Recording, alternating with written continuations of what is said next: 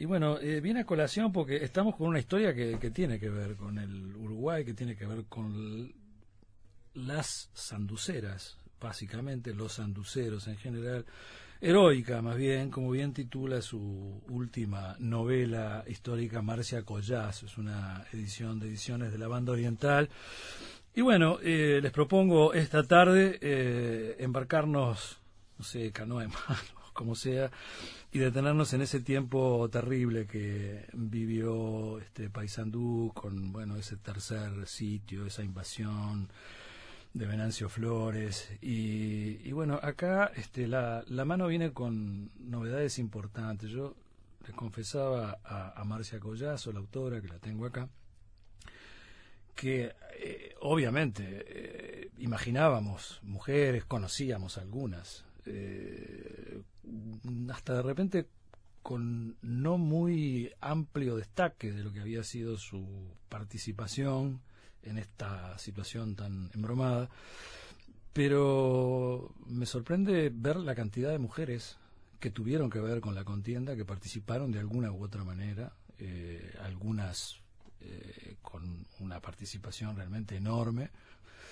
Y, bueno, es sorprendente que hayan sido tantas, qué agujero de la, de la historia que había por ahí. Y bueno, Marcia Collazo viene un poco en esa tarea de ir ubicando en su lugar y en su tiempo eh, mujeres que han sido realmente importantes y por lo general eh, bastante ignoradas, ¿no? Que, bueno, es parte de este sistema de irnos al pasado y de hurgar y de ver qué cosas pasaron y quienes hicieron cosas muy grandes, importantes, trascendentes. Así que bueno, eh, la, la, idea primero que nada es saludar a, Marcia Collazo, le damos la bienvenida, es un gusto tenerla por acá. Y es muy importante también recibirte, Marcia, porque hay una mm, FM que nos repite eh, diariamente allá en, en, Paysandú, eh, directa, nos escuchan, tenemos mucha audiencia allá. Calculo que mucha gente estará enterada de esta publicación, eh, pesar de que es muy reciente, pero seguramente vamos a enterar a, muchas otras personas. Bueno, entonces yo les quiero dar las buenas tardes y agradecerle a Nelson Cabra la invitación.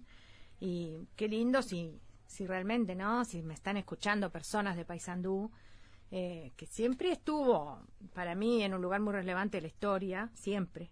Pero bueno, Mm, mucho más aún con este episodio, esta, esta verdadera gesta eh, tan importante para cualquier pueblo, pero tan importante para los uruguayos, y sin embargo, no solamente olvidada, no solamente olvidada, sino relegada. Son dos cosas diferentes a veces. Olvidada porque está olvidada. Porque yo he hablado con mucha gente desde los, yo qué sé, desde los 40 años para abajo, y gente, yo que sé, de 38 años y gente, gente de clase media que estudia y trabaja y que ha leído alguna cosa en esta vida, no sabían qué era. No sabían qué era la gesta de paisaje. Quizás la misma eh, narrativa oral, esa de transmisión en generación en generación, hasta en determinado momento que, que, podría haber llegado con cierta certeza, también hasta en ese momento medio como que se frenó por el horror, quizás, ¿no? Puede haber sido uno de los motivos, ¿no? Puede ser, pero... De no escarbar tanto en la memoria. Y bueno, viste que de cualquier manera ahí quedaron, ¿no? Algunas canciones populares en el imaginario, pero este relegada también, porque en este país que es muy macrocefálico, demasiado macrocefálico, y que yo creo que eh, debe ser una, una de las contras y de los lastres más grandes que tiene el Uruguay. ¿eh? La poca importancia realmente que le da al interior, la poca integración en todos los órdenes. No digo que no exista, pero digo que... y que se allanó un poquito, un poquito bastante últimamente, ¿no? En algunos, en algunos sentidos se allanó un poquito bastante. En otros todavía permanecemos como muy... Por eso digo, si, si esta gesta hubiera ocurrido en Montevideo, seguro que hubiera sido cantada hmm. cien veces más y hubiera dado vuelta incluso al mundo, como dio vuelta en su momento el libro de Alejandro Dumas, La Nueva Troya. La Nueva Troya, que era Montevideo en la Guerra Grande. Y bueno, y lo de Paysandú fue una gesta formidable. Porque lo que me llevó de alguna manera a escribirla fue, aparte de mi interés personal en indagar en, en estas mujeres, estas mujeres que ya aparecen en los dos primeros documentos sobre el sitio, que fueron el documento, el diario de Orlando Rivero, y el diario de Hermógenes Masanti. lo va citando ahí. los dos combatientes. Eh, curiosamente ya aparecen. Pero, aparecen los nombres, básicamente, y alguna cosa que hayan hecho muy muy poquito, aparece muy poquito, pero por lo menos, eh, eh, yo siempre digo, por lo menos las pusieron ahí, ¿no? Dejaron la puertita abierta. Eh, lo dejaron para el investigador. ¿Quiénes eran estas mujeres? Por ejemplo, por ejemplo. Y después los, tres libros, los tres tomas de Augusto Schulkin, que yo los estudié del derecho y del revés, y también, fíjate, Augusto Schulkin en la década de los 40 escribió esos tres tomos sobre personajes de Paysandú. Y menciona tanto hombres como mujeres. Quiere decir que a veces este, esas quejas totalmente fundadas, totalmente ciertas, de que se ha dejado a la mujer de lado en la historia, no quiere decir que siempre ha sido así, ¿eh? Tenés, mucha razón. De verdad que lo, lo, de Julkin, este, y, pero aparece como una especie de decepción a la regla. Me da la sensación, ¿no? De, mm, mirar el pero Fíjate, Nelson, fíjate que eh, antes del 900, a, fines del siglo XIX, aparece Eduardo Acevedo con esa formidable Ismael, pero donde hay una mujer. Aparece con Lanza y Sable, donde hay, donde están las dos hermanas, las hijas del hacendado, uno de los protagonistas de los sucesos históricos. Aparece una china cuartelera que es amante de uno de los muchachos que se lanzan a la guerra, a las cuchillas. Aparece Catalina en el combate de la tapera, una china sumamente agarrida que es la que venga no solamente a su amante, a su amor que había muerto al lado de ella, sino que venga además a todos sus compañeros venga a Josefa, que es otra china cuartelera que muere al lado de ella. Se le desparraman los sesos, dice el, escritor. Llega hasta el, el jefe eh, portugués que está agonizante en el suelo y le revuelve el puñal en, eh, ¿cómo te voy a decir? En el cuello, ¿verdad? En el cuello. Le tantea, le tantea porque está casi ciega por las heridas. Es una descripción de una fuerza, la figura femenina, las figuras femeninas, y fíjate que estamos hablando de fines del siglo XIX. Así que no sé hasta dónde, no es tan bien, a veces son fases dialécticas, ¿viste? Bueno, depende de la mirada, ¿no? Vos tenés como una perspectiva, ¿no? para, para agarrar más rápido ese tipo de cosas, ¿no? Bueno, lo que pasa es que siempre me fascinaron. Y bueno. Bueno, ¿qué querías básicamente? Eh, porque digo, está, está, está muy bien balanceado el episodio en sí, eh, lo que pasa. Eh, bueno, eh, aparecen con el, protagonismo eh, real, importante que tuvieron eh, estas mujeres. hay antecedentes, digo, como buena historiadora en este caso, están los sitios anteriores, está Berro, está Rivera, ¿no? En el anterior, en el del 46, digo, a ver, es como, es como que eh, bueno, como, como, que trataste de abordar este, todos los, los elementos, eh, parejo, porque bueno, se, destacan las mujeres porque bueno, porque es un poco este, la, la, novedad más novedosa, por decirlo de alguna manera, mm. pero dentro de lo demás, ellas mismas están dentro de un equilibrio, ¿no? Es que este, es, como debe ser, porque yo siempre digo que yo no hago literatura de género, que para mí, yo no creo en eso, Ahora, en, la lucha social de género es otra historia. Ahí te llevo todo el apunte. Ahora, en, la, en el arte, en el arte no me parece muy sensato estar haciendo divisiones, divisiones tajantes. No, no, no, me parece que el arte nunca se, se sabrá muy bien lo que es el arte. Pero en todo caso me parece a mí que son las expresiones más profundas, más viscerales de los seres humanos, ¿verdad? Por eso es que yo no podía. Yo sí iba a hablar de, Heroica, iba a hablar de las 46 mujeres que investigué, pero no podía dejar de hablar de todo lo demás que está alrededor. Por ejemplo, no podía dejar de hablar de, los grandes héroes varones, como Lucas Piris, Tristana Zambulla, que está bien relatada la muerte, bien relatada en el sentido de, detallada. Eh, Pedro Rivero, Pedro Rivero. Eh, y bueno, y por supuesto Leandro Gómez. Es decir, yo lo que quiero es mostrar que estuvieron ahí, que ellas posición, estuvieron La posición Es, firme, ¿no? Eh, digamos, Micaela Armendaris, este, estaría bueno que explicaras este, quién, es, porque tiene una, tiene una doble función ahí. Es muy buena la, la idea de, mortificarle la vida de viejo a, Bartolomé Mitre con lanzas de, de, de cartas, este, ¿no? este, realmente está, este, está, muy bien, pero digo, eh, eh, también fue una sobreviviente y en determinado momento, aparte de ir contando, eh, narrando esta historia, mandándole estas cartas a Mitre, también aparece ella en su tiempo, ¿no? Este, participando con todas estas otras este, mujeres, ¿no? Este, pero bueno, ¿cómo conformaste ese, ese personaje? Porque ese sí es... Sí, vos sabés que bueno, eso, eso es muy complejo, es misterioso a veces cómo uno conforma el personaje, ¿no? Tú me decías hace un ratito que es como un alter ego.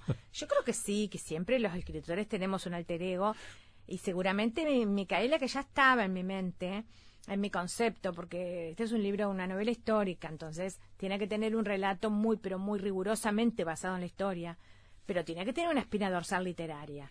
Y la espina dorsal literaria fue esta protagonista, Micaela Armendaris, con un padre además que era, que era todo un personaje, el vasco Armendaris, que era un anarquista, uno de esos anarquistas de la primera hora. Este, y entonces aparece Micaela en 1900. Así que estamos hablando de unos cuantos años después, ¿verdad? 1864 fue, fue el sitio, 1900 Micaela escribe y le escribe a Mitre. ¿Por qué? Por muchas razones, entre otras porque en su momento ella se planteó una venganza, una venganza que era un poco un disparate, un delirio, ¿no?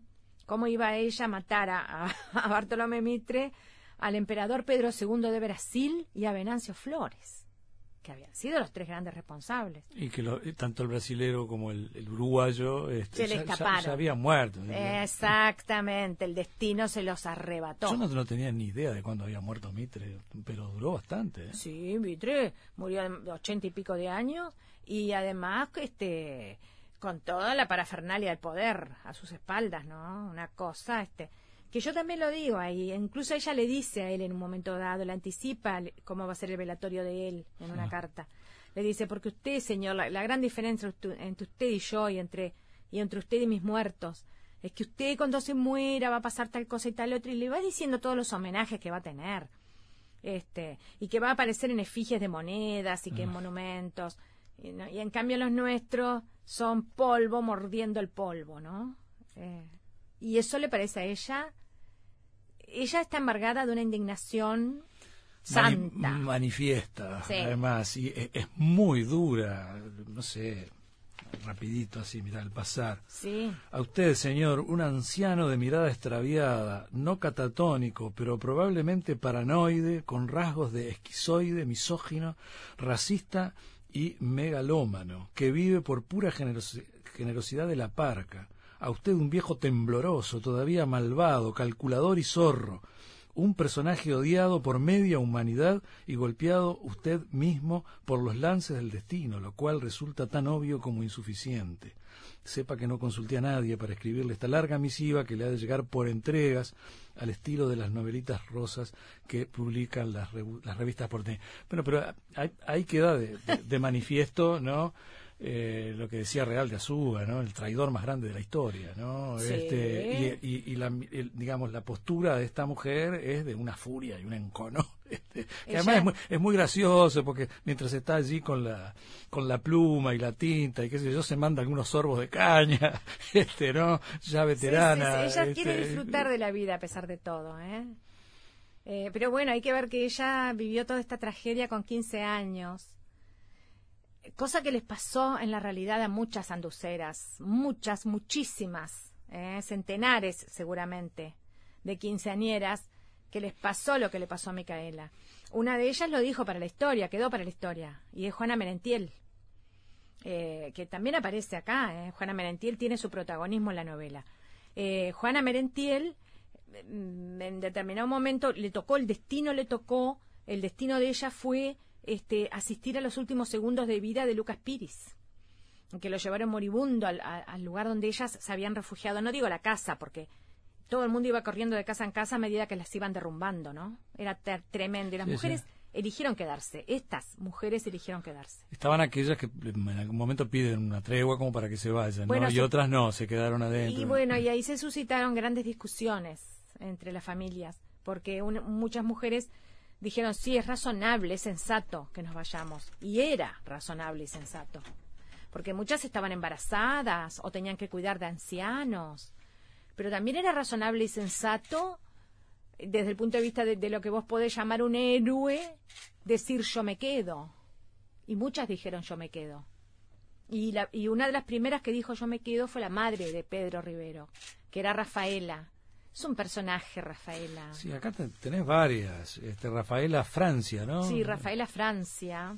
Sí, Manuela, Manuela Marote, por ejemplo, tiene un protagonismo. Se, se, vivía peleando con Leandro Gómez lo, lo, de, lo de Manuela Marote pones que este, dura como piedra y taimada como la comadreja. Sí, sí, porque, se, peleaba, se peleaba a muerte con Leandro Gómez. Hasta que cuando los invadieron dijo, no, hasta acá llegó mi desavenencia, tenemos que poner el hombro contra el enemigo común. Está esto también, ¿no? De las mujeres que tenían sólida posición. Y sí, ella era como una especie de gobernadora de Paysandú, Manuela. ¿sí? Estamos con Marcia Collazo, eh, así arrancamos esta tarde acá en el Tungue. Heroica se llama el, libro, es una edición muy reciente de ediciones de la banda oriental. Se presentó ya, ¿no? Sí, sí, sí. Incluso ha tenido varias presentaciones, ¿sabes? El sábado se presentó en Durazno. ¿Paisandú fuiste ya? Todavía no, me toca ir en diciembre. Bueno, está. Que se vayan preparando, entonces algo de esto van a, van a escuchar. Ya, ya volvemos después de la tanda. Bueno, pero eh, hay, hay mujeres de, de, bueno, de la, de la sociedad sanducera y hay otras, ¿no? Como Belmira, por ejemplo. Y bueno, y Belmira, ¿sabes qué? Según Shulkin existió, Shulkin la cita a Belmira. Dice que era una morena anónima, una lavandera, una mujer del pueblo. Seguro que Belmira hubo muchas, quedó esa. Y dice que en, los, en el último día, que fue el más terrible de todos, el 2 de enero, cuando por fin los brasileros entran en Paysandú. Eh, Belmira se dedicaba a apagar incendios, pero a apagarlos de verdad, no en alegoría. Eh, porque empezaron a prenderle fuego a todo. Pero no solamente los brasileros, también los anduceros le prendían fuego a muchas casas. Eh, una para que no la saquearan, otra porque como medida defensiva, algunos días eh, quemaron casas que iban quedando en la línea fronteriza. Es una línea móvil la línea fronteriza. A medida que ellos avanzan, la línea fronteriza se mueve. Entonces muchas veces prendían fuego, los propios anduceros.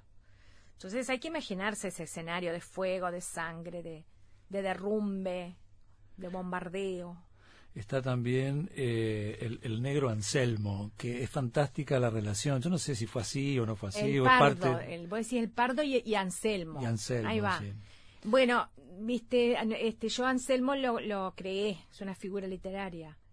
Pero está muy bien la, la relación con, con Berro, porque es, la mejor manera de, explicar esa cosa de educador que tenía, de, ah. hombre de la cultura que tenía Berro, de, bueno, yo qué sé, hasta de granjero, si se quiere.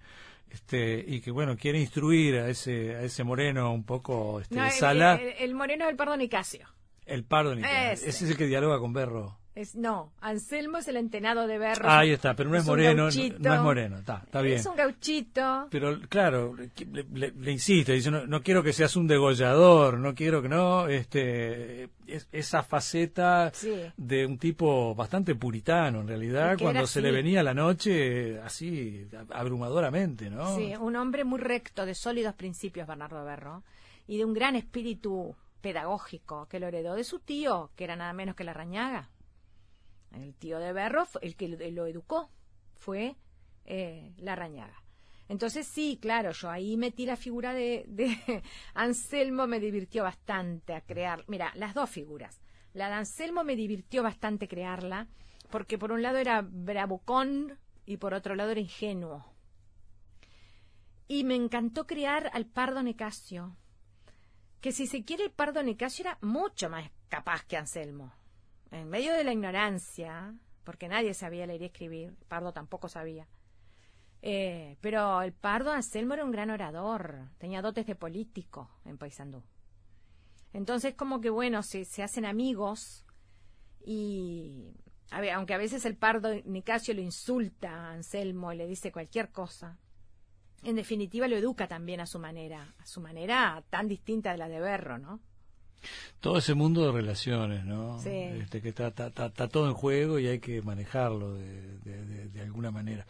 Es muy interesante también eh, el papel importante que le diste a María Escolástica, porque yo pensaba que ahí estuvo un, un descuido del negro del Gaba Paraín cuando hizo su, su, su libro también sobre la heroica que detalló aquella entrada, aquellas incursiones que hacía Magdalena Pons, que eso es un dato histórico, ¿no? Este muy muy concreto, muy comprobado, entre sus ropas se escondía mensajes y este, bueno, pero con ella iba María Escolástica, por ejemplo, ¿no? Este y, y bueno, ahí el negro mm, Mario se perdió la oportunidad de, agregar algo nuevo que no estaba en los papeles. Lo que pasa, este, lo que, pasa, viste que mira, qué lindo que, que me lo mencionaste porque Mario es un gran amigo. Sí, claro, este... Todo lo queremos. Sí, no, ni hablar.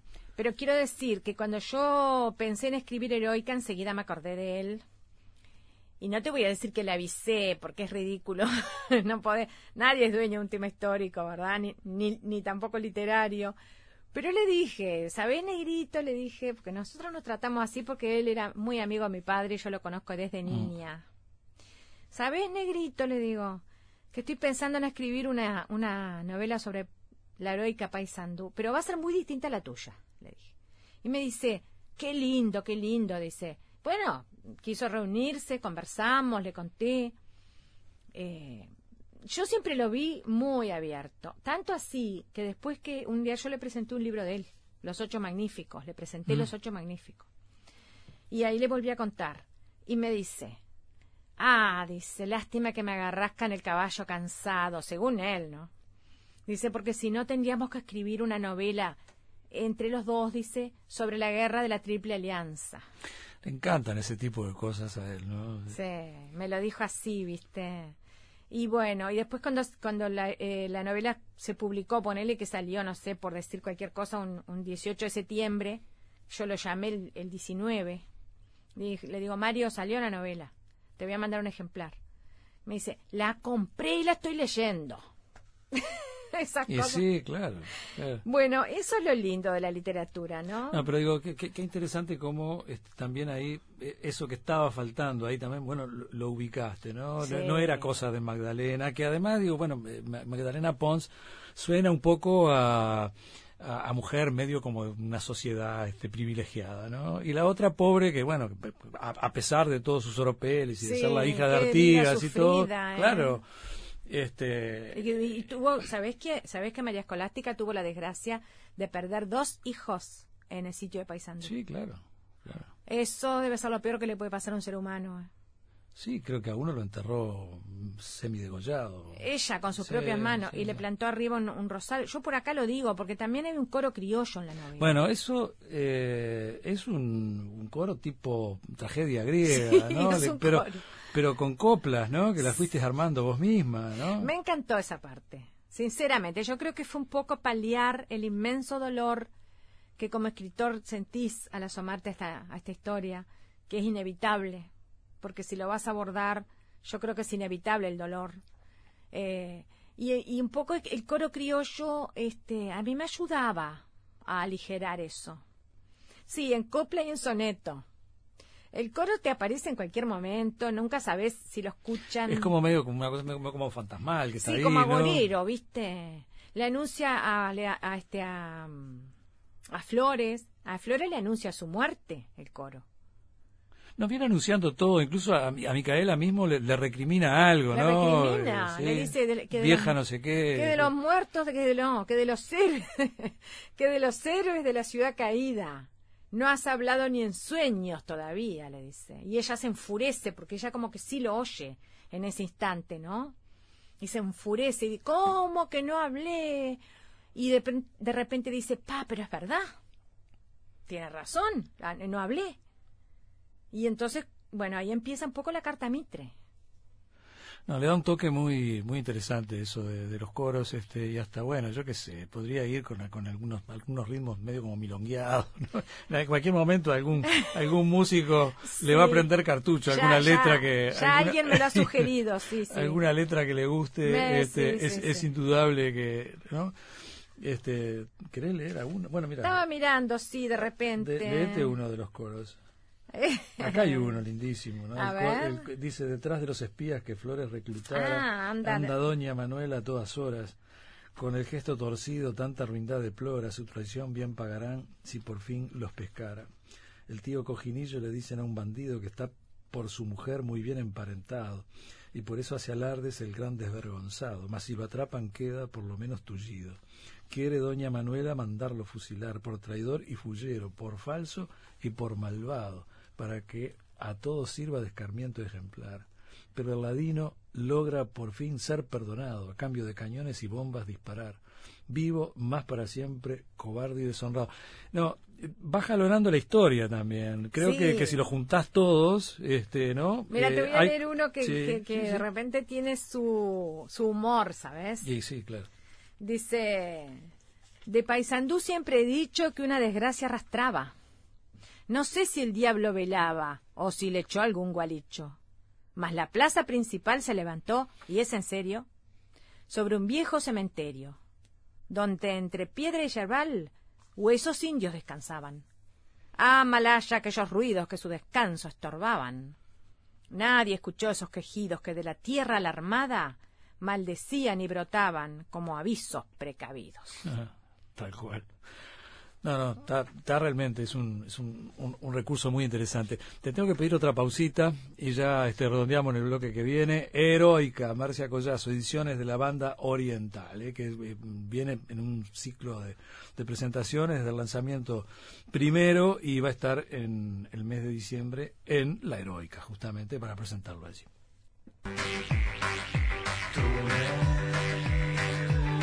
Bien, eh, Marcia, vos que, eh, bueno, cuando te metes en una historia de esta característica, estoy seguro que, te zambullís en todos los planos, pero eh, de los personajes que manejas, aparte de los que hemos estado nombrando, o algunos de los que nombramos, este, ¿qué, qué otro te interesa así? ¿Qué, qué, ¿Cuál dijiste, ¡pah!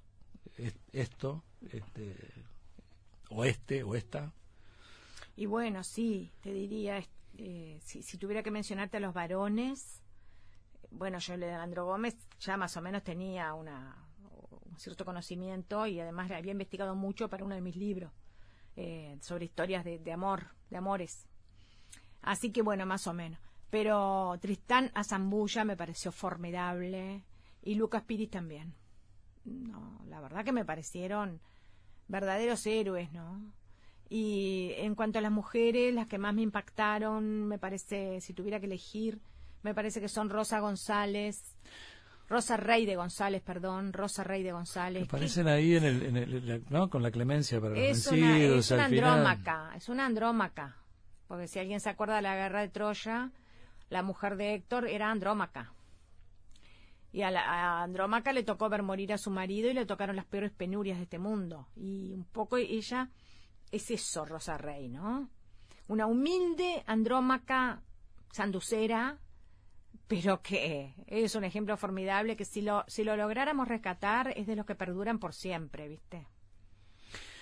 Haces ahí algunas observaciones, como por ejemplo, ¿por qué Paysandú, no? Este, te, la jugás, de repente hay un poco más en el plano de, historiadora que, de novelista, ¿no? Mm. Pero digo, es una, buena respuesta para dar, ¿no? ¿Por qué Paysandú? ¿Por qué? Y bueno, entre otras cosas, Paysandú porque era la ciudad más importante del litoral.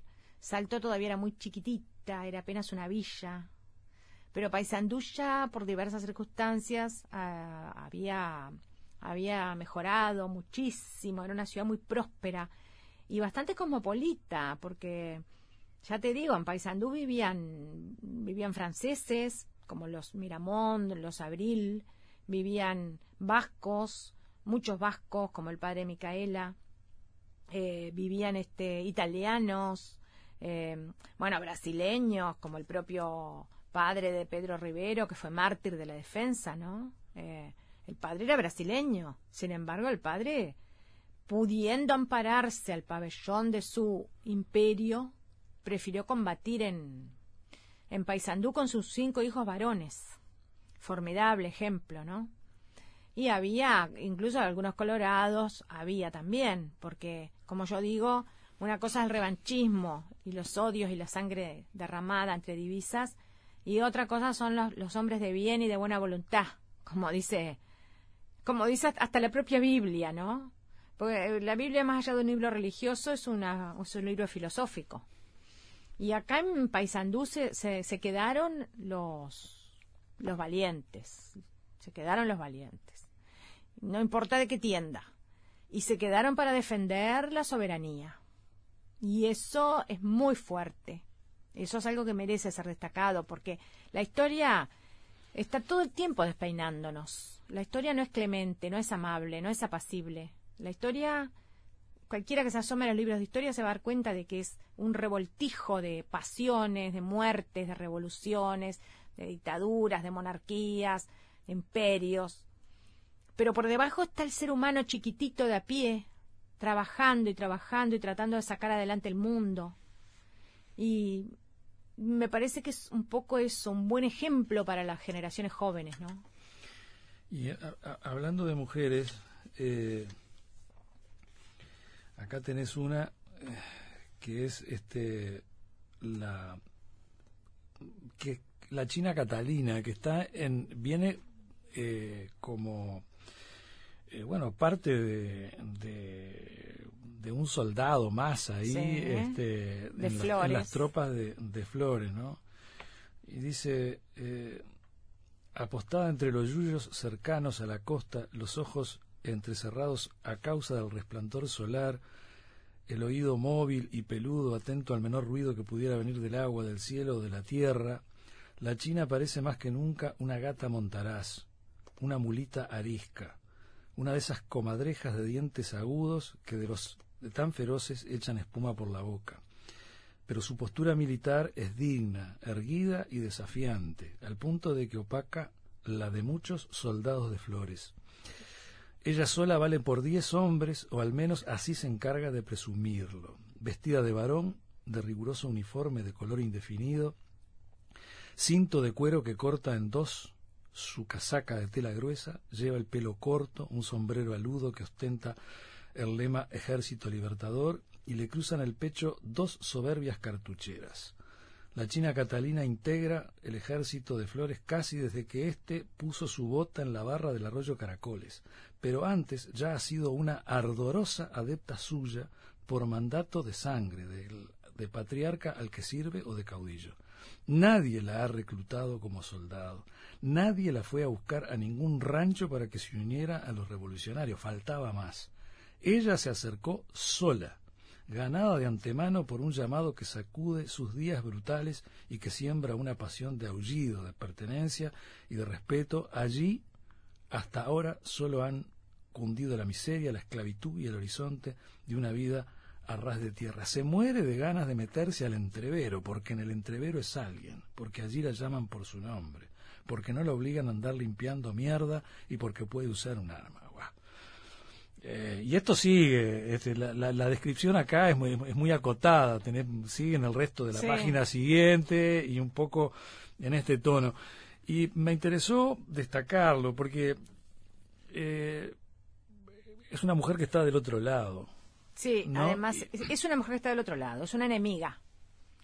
Pero representa, ella como mujer, representa una combatiente. Eh, y además representa el deseo ancestral de un poder. Como tú decías recién ahí, eh, al leer, no tiene que andar limpiando mierda, pero, pero es literal, es literal. Las criadas de aquella época vaciaban orinales, no había baños, no había eh, como el sistema sanitario. Una de las ocupaciones habituales de, los de las criadas era esa, es terrible, ¿no?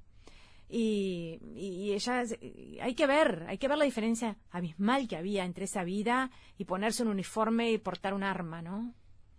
Más allá de que la asistiera o no la asistiera la razón, a veces no nos asiste la razón en cuestiones políticas. Y a veces pensamos más eh, con la pasión en cuestiones políticas, ¿no?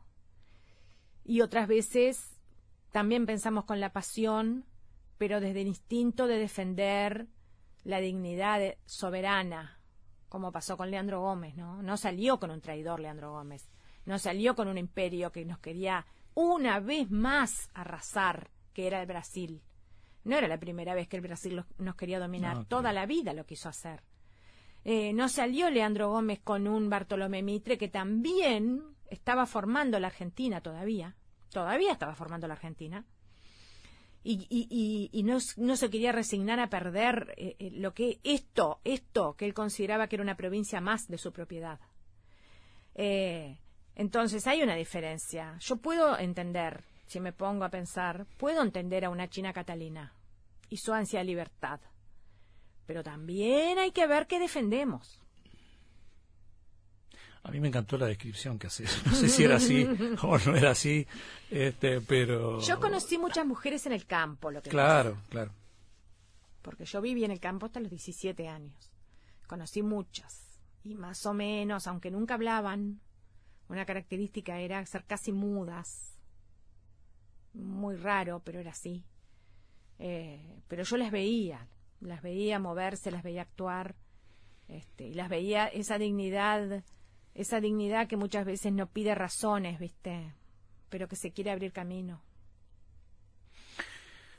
Eh, coincidís con, con, bueno, con otras apreciaciones de, la historia, del, de repente, bueno, el, pobre Leandro, la, la, macana que se manda de cuando lo detienen, querer ser detenido por sus compatriotas, cuando todo parece indicar que, que, los brasileros no lo querían matar. No, no, no, no, Yo creo que los que lo querían matar eran tres personas muy básicas, que eran Venancio Flores, Belén, el Pancho Belén y el Goyo Jeta. Creo que nadie más lo habría matado Leandro Gómez. Tanto así que cuando el varón de Tamandaré, el que dirigía la escuadra brasilera, se entera de que Leandro Gómez acababa de ser fusilado, le vino un ataque de furia tal que le instruyó de inmediato un juicio militar a Venancio Flores. Y no lo llevó más adelante hasta las últimas consecuencias porque, porque bueno, eh, Mitre intercedió por Venancio Flores. Pero fue mm, muy sanguinario, muy sanguinario lo que hicieron, de fusilarlo sumariamente así, ¿no?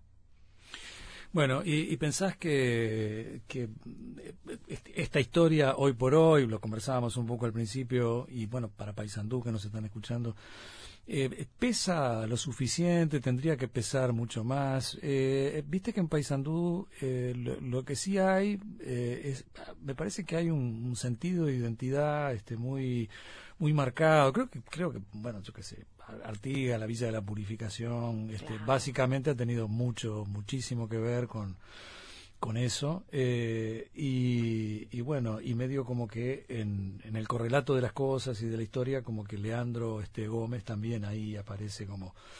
Eh, pero, pero bueno, ¿cómo, cómo, cómo percibís eso?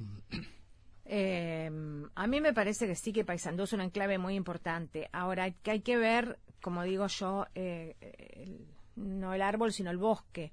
En el concierto de lo que sería la, soberanía y la lucha por la identidad. ¿eh? que a veces se dice que los uruguayos tenemos una identidad débil o de muy bajo registro, pero sin la menor duda es una identidad fuerte, sólida, Podrá ser que no nos andemos pavoneando de ella, pero que está, está. Y me parece que uno de los jalones, de los, si tuviéramos que marcar grandes jalones de nuestra identidad, uno de ellos es el sitio Paysandú y la reacción defensiva de Leandro Gómez y de los suyos, por supuesto. Y después la otra cosa que sí que creo que es importante recordar para las nuevas generaciones es eh, esa posibilidad del heroísmo, que a mí me hizo cismar mucho. Durante toda la novela yo me estuve preguntando cómo nace un héroe, cómo se forja un héroe. Porque vos lo podés leer, sí, en la Ilíada, ponele. Lo podés leer y, lo, y podés ver a Batman, no sé. Sí, sí. Pero ya si te pones a pensar, ah, pero mirá, pero pasó acá, pasó ahí nomás a la vuelta a la esquina, pasó en Paysandú. Eh, y, no tiene nada que envidiarle la gesta defensiva de Paysandú a, Troya, a Masada, a Numancia. ¿Y cómo se forjan los héroes? Y, bueno, y eso están, está, esa interrogante está en toda la novela, todo el tiempo. Muy bien. ¿En qué anda ahora? En esto, en, este, en este material. Sobreponiéndome al desgarro que fue escribir esta novela. bueno, sí. Eh, porque está, claro, eh, el horror está también. Este, Bueno, meterte en esos detalles de una lucha, una pelea, alguien que mata a alguien, ¿no? Este el dolor de, de, esa mujer que lo, lo tomás medio como, como, propio ahí, este, te, trasladás en el, en el tiempo, está eso tiene que ser muy fuerte, ¿no? Ah, Meterse en, esas honduras y... Ahí sí, hoy me preguntaban, ¿en qué está? ¿Está pensando en otro libro? y yo le decía al periodista, sí, le digo, estoy pensando en un libro que ya tengo el título, Descansar.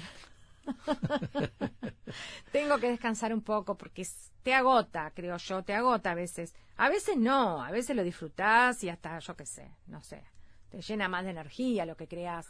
Otras veces no tanto, porque además hay que ver que fueron tres años de, no solo de investigación, de escritura, ¿eh? de escritura.